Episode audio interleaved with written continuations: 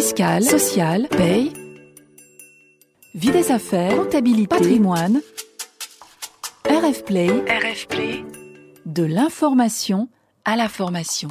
Jury Tools. Jury Tools. Jury Tools. Bonjour à tous, bienvenue dans Jury Tools, un podcast de la revue fiduciaire, quatrième et dernier épisode de notre série consacrée à la marque et à la propriété intellectuelle. Pour ce faire, je suis toujours accompagné de maître Marie-Emmanuelle Haas, avocate au barreau de Paris et au sein de son propre cabinet.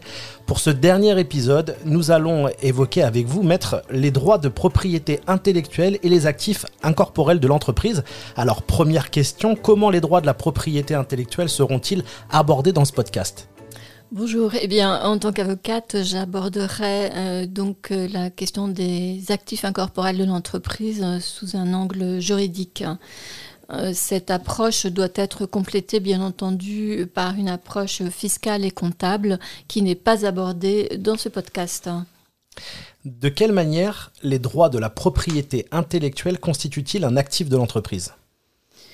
Euh, rappelons qu'un actif est un élément qui génère des ressources et qui a une valeur économique positive pour l'entreprise. C'est une ressource contrôlée par une entité qui a fait certains investissements sur cet élément en vue d'obtenir des avantages économiques futurs. Les droits euh, de propriété intellectuelle figurent au bilan dans les actifs incorporels. Alors quels sont les actifs de la propriété intellectuelle? Pour l'essentiel, il s'agit des marques, euh, du droit d'auteur, des dessins et modèles, des logiciels, des brevets, des bases de données. Il s'agit des principaux biens de propriété intellectuelle, mais cette liste n'est bien entendu pas limitative.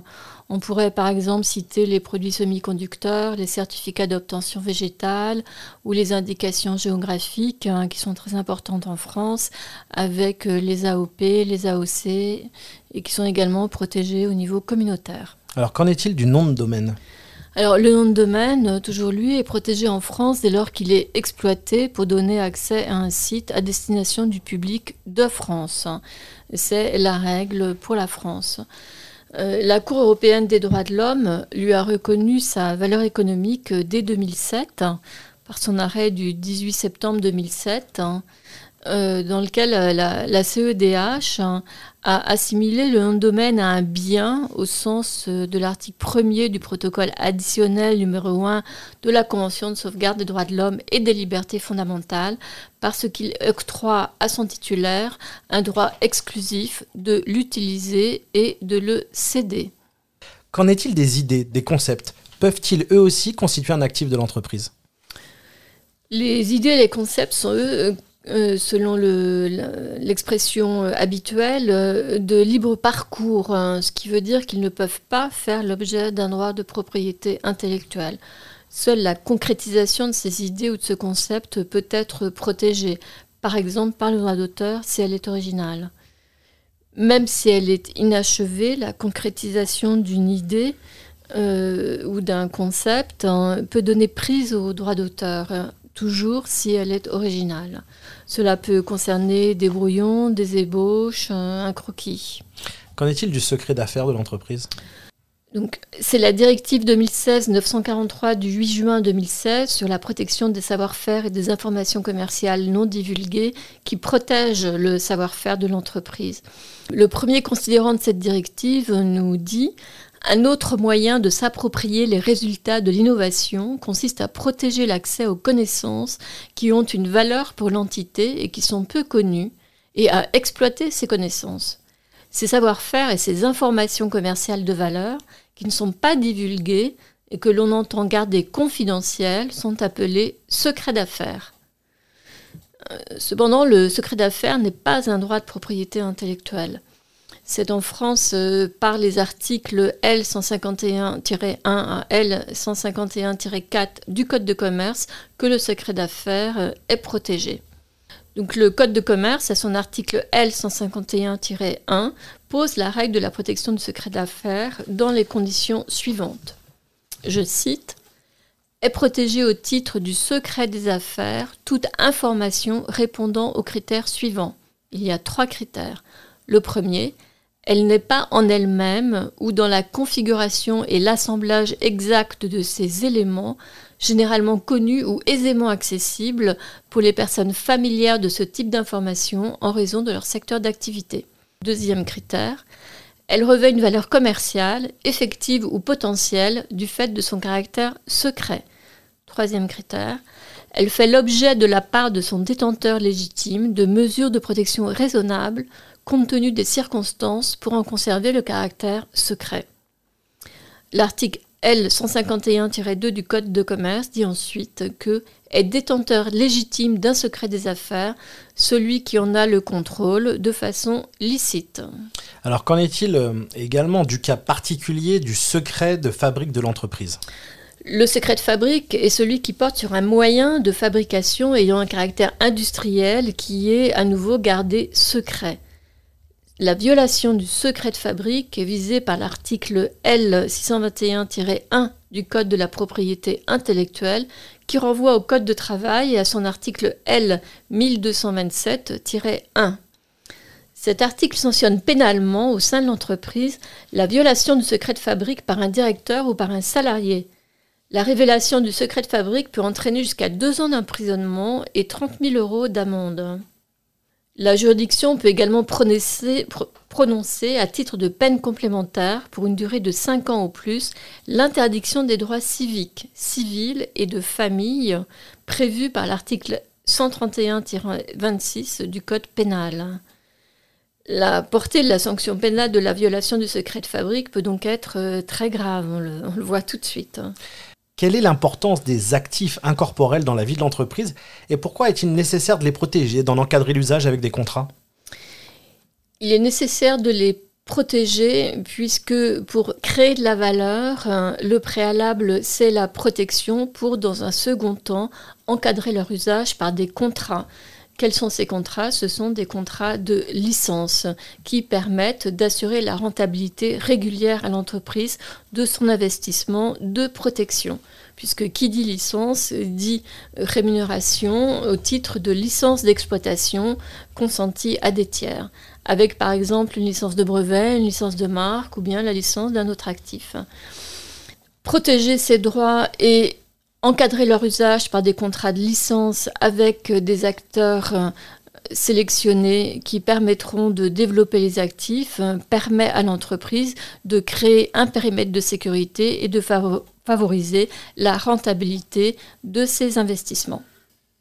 Au niveau communautaire, l'Observatoire de l'EIPO, qui est l'Office européen euh, pour la propriété intellectuelle en Europe, situé à Alicante en Espagne, les études qui ont été conduites montrent que les entreprises qui sont titulaires de droits de propriété intellectuelle ont en moyenne des revenus par salarié de 20% supérieurs à ceux des entreprises qui n'ont pas protégé leur propriété intellectuelle. Alors quels sont les droits euh, qui sont privilégiés et qui favorisent le plus euh, la valorisation? Euh, Ce sont d'abord les brevets, ensuite les dessins et modèles et bien entendu également les marques.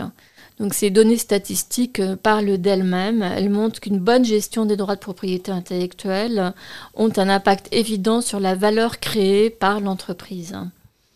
Ces données sont disponibles sur le site de l'Observatoire de l'EUIPO dans une rubrique Faits, chiffres et jurisprudence et publications observatoires. Il y a énormément de documents disponibles qui sont tous très intéressants. Alors, maintenant qu'on a bien compris l'importance des actifs incorporels et en particulier des droits de propriété intellectuelle pour l'entreprise, comment bien les protéger?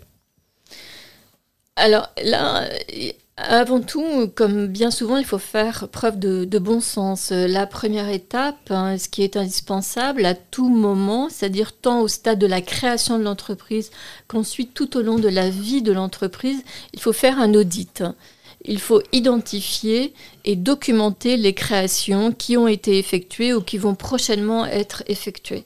Il faut avoir un inventaire qui est le plus complet possible, parce que si on ne sait pas ce qui peut donner prise à un droit, bien entendu, on ne protégera pas cet élément d'actif, on ne le valorisera pas, et c'est très dommage, puisqu'on se prive de la possibilité de favoriser euh, son activité, de créer de la valeur. Donc il faut faire cet inventaire, il faut à chaque fois identifier la personne qui, a, qui est à l'origine de la création, puisque selon, euh, si on est dans le domaine du droit d'auteur, il faudra s'assurer que cette personne a bien cédé ses droits et euh, respecter le formalisme exigé dans notre pays. Et il faut conserver tous ces éléments, avoir des dossiers absolument complets euh, pour pouvoir justifier de, de, la bonne gestion des droits dans l'entreprise. Et la, la, méthode qui est euh, conseillée, elle est très simple, hein, c'est d'établir un registre. Donc le registre euh, va évoluer au fur et à mesure du temps. Il y aura l'identification de la création, la personne qui a créé cet élément, et ensuite euh, la qualification de la création et la cession des droits si elle est indispensable, et ensuite aussi identifier si cette création va être utilisée par des tiers et si des contrats de licence doivent être signés avec des tiers. Quelle étape suit l'identification et l'inventaire des actifs incorporels et en particulier des droits de propriété intellectuelle? La seconde étape, euh, suite à l'identification et à l'inventaire des actifs, hein, est celle de la phase de protection. Donc, euh, comme nous l'avons déjà évoqué, il faut vérifier pour chaque actif créé s'il existe une procédure d'enregistrement qui accorde un droit de propriété pour ce type d'actif. Si c'est le cas, à ce moment-là, il est bien entendu conseillé de mettre en œuvre ce mode de protection. Par exemple, déposer une marque hein, en France euh, et ou aussi à l'étranger, déposer un brevet, déposer un dessin et modèle. Un dessin et modèle, c'est une représentation graphique. Ce sera par exemple euh, le dessin d'un nouveau produit par exemple, et mettre en œuvre, euh, qui dit mettre en œuvre ces modes de protection, dit euh, le plus souvent faire appel à un professionnel, puisque mettre en œuvre ces modes de protection nécessite des connaissances techniques et juridiques tout à fait particulières. Dans le cas où il n'existe pas de possibilité euh, d'acquérir un droit, que faire? Eh bien, il ne s'agit pas de rien faire. Il faut absolument préconstituer la preuve de l'existence de la création, qu'elle soit inachevée ou euh, toujours en cours, euh, car si nécessaire, dans quelques années, même si on n'a pas pu acquérir de droit, il faudra pouvoir justifier qu'à telle date, tel projet existait, telle idée a été formalisée. Comment faire Comme nous l'avons déjà dit, c'est sous la forme d'une enveloppe solo auprès de l'INPI, ou bien euh, un constat d'huissier, ou bien un dépôt auprès d'une société de gestion des droits d'auteur. C'est absolument fondamental d'avoir cette démarche dès lors que l'on que l'on sait que telle création est intéressante, même si elle n'est pas forcément d'actualité, par exemple. Alors une fois que les droits de propriété intellectuelle sont identifiés et protégés, comment en tirer profit? Comment les exploiter pour qu'ils deviennent réellement une ressource pour l'entreprise? Alors bien évidemment, le but c'est de créer de la valeur à partir de l'investissement qui a été réalisé pour euh, protéger euh, l'actif. Donc là, à nouveau, il s'agit d'organiser et d'encadrer l'exploitation des droits. Sous quelle forme? Eh bien, c'est sous la forme de contrats de licence. Donc euh, ce contrat euh, porte sur euh, la désignation de l'actif qu'il est permis à un tiers d'exploiter. Et ensuite sur les modes de cette exploitation, sur le territoire de l'exploitation et sur la condition, donc les modalités de la rémunération. Alors protéger ses droits de propriété intellectuelle permet-il de se prémunir contre toute difficulté ultérieure? Ou bien l'entreprise doit-elle rester vigilante même si les formalités de protection ont été accomplies? Alors, comme vous pouvez l'imaginer, bien entendu, l'entreprise doit rester vigilante. Hein. Euh, pour quelles raisons Elle doit gérer ses droits, elle doit les renouveler. Par exemple, la marque, au bout de 10 ans, doit être euh, renouvelée. Pour un dessin modèle, c'est après 5 ans. Elle doit aussi savoir adapter euh, et renforcer sa protection. Par exemple, si finalement la marque est exploitée pour une activité qui n'était pas prévue initialement, eh bien, il faut faire un nouveau dépôt de marque. Si la marque est exploitée dans un nouveau pays, hors de la France, ou bien dans un pays étranger dans lequel il n'était pas prévu initialement qu'elle soit exploitée, eh bien là, il faut se préoccuper de la protection de la marque dans cet autre pays. Et autre chose aussi que l'entreprise doit faire, elle doit surveiller euh, ses droits pour pouvoir les défendre. Ce qu'elle doit surveiller, c'est les éventuels dépôts pour les marques de marques identiques ou très proches, de marques ressemblantes, pour exercer une activité identique ou proche de la sienne.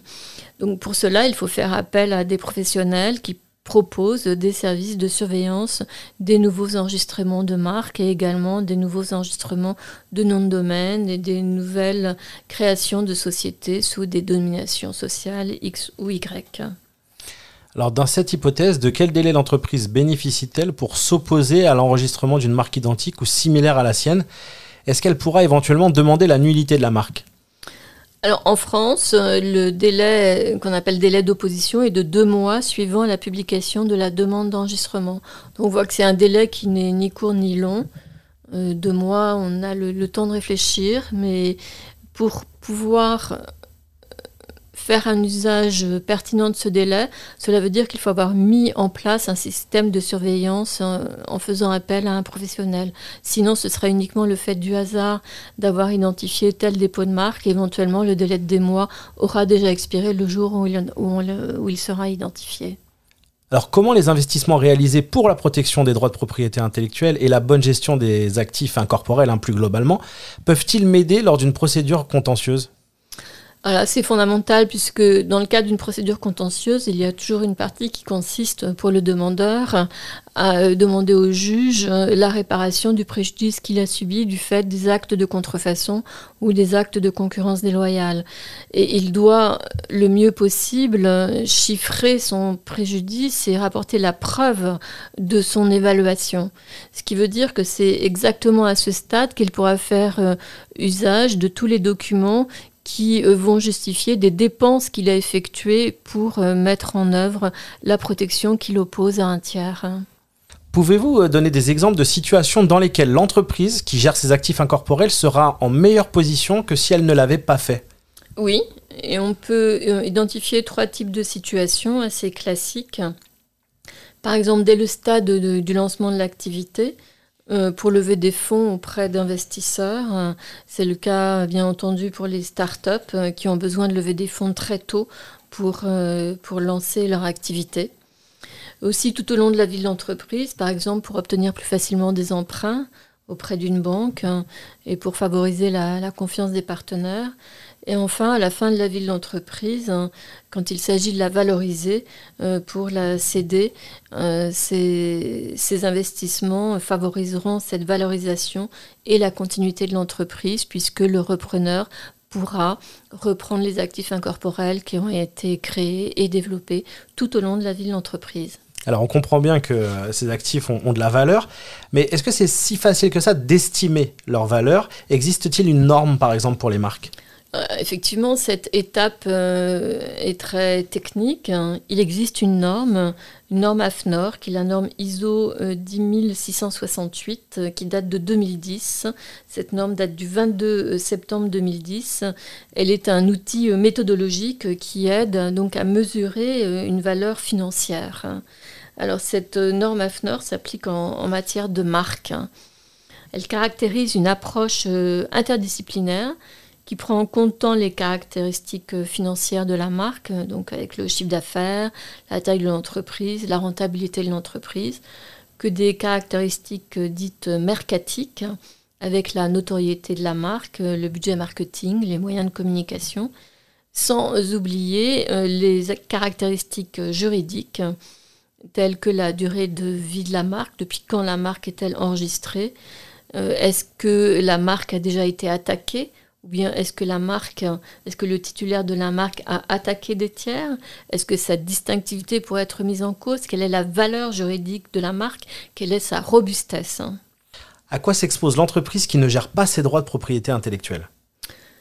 L'entreprise qui ne gère pas ses droits de propriété intellectuelle ou qui les gère de façon trop aléatoire hein, s'expose au risque de, de mettre en cause ses fondamentaux puisque pour toute entreprise, même aujourd'hui sur le web, la marque, c'est son étendard, c'est son fanion, c'est son outil de reconnaissance, et que quand cet outil de reconnaissance est mis en cause, elle s'affaiblit. Pour terminer, Maître Haas, quel conseil donneriez-vous à une entreprise qui veut réussir à tirer tous les bénéfices de ses droits de propriété intellectuelle? Eh bien, il y a deux types de conseils. Le premier, il est fondamental, c'est de raisonner en termes d'investissement et non pas en termes de coût. Et que donc la question, ça va être d'être en mesure de calculer la rentabilité de cet investissement. La gestion des droits est un poste d'investissement destiné à créer de la valeur. Ensuite, qui dit investissement dit stratégie à court, moyen ou long terme. Pourquoi Parce que, à nouveau, les droits de propriété intellectuelle doivent faire partie de la stratégie globale de l'entreprise. Il faut, en résumé, il faut donc gérer la, vie des actifs hein, de l'entreprise, des actifs de propriété intellectuelle, selon une approche dynamique à chaque étape de la vie de l'entreprise et de la vie de ses actifs incorporels. C'est la fin de ce dernier épisode, de ce quatrième épisode de cette série. Merci beaucoup, maître Marie-Emmanuelle Haas. On rappelle que vous êtes avocate au barreau de Paris et puis au sein de votre propre cabinet. À très vite pour un nouveau rendez-vous Jury Tools sur la plateforme de la revue fiduciaire. Retrouvez tous les podcasts de RF et plus encore sur rfplay.fr.